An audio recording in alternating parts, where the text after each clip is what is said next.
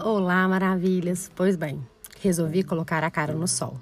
Bom, também resolvi sair dos bastidores, da minha arquibancada e vir aqui para o palco.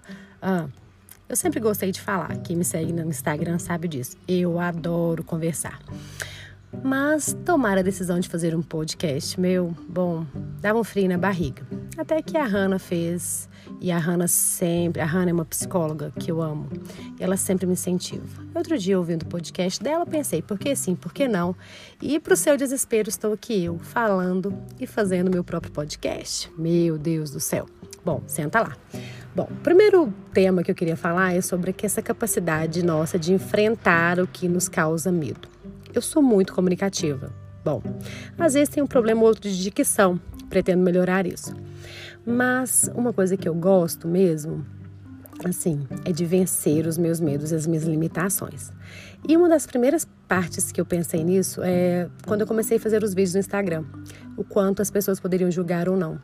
Só que eu pensei assim, ó, oh, eu gosto de falar, de fazer. As pessoas sempre vão me criticar. Eu fazendo, o que elas querem que eu faça, eu estarei sendo criticada e infeliz por estar fazendo o que elas querem que eu faça. Agora, se eu estiver fazendo o que o meu coração quer que eu faça, por mais que elas venham me criticar, eu vou estar feliz com as minhas decisões. Pego isso para a nossa vida no geral. A gente tem necessidade de pertencimento. Isso é algo que é muito forte em nós. Nós, como sociedade, como sobrevivência, precisamos pertencer para sobreviver.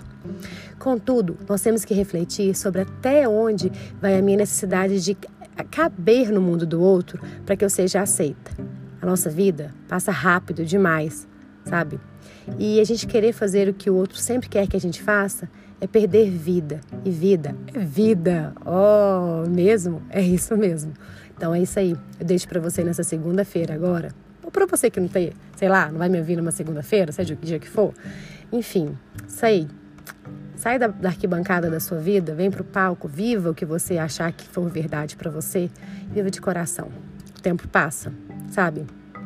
E, sei lá, viva! Obrigada por ter me ouvido até aqui.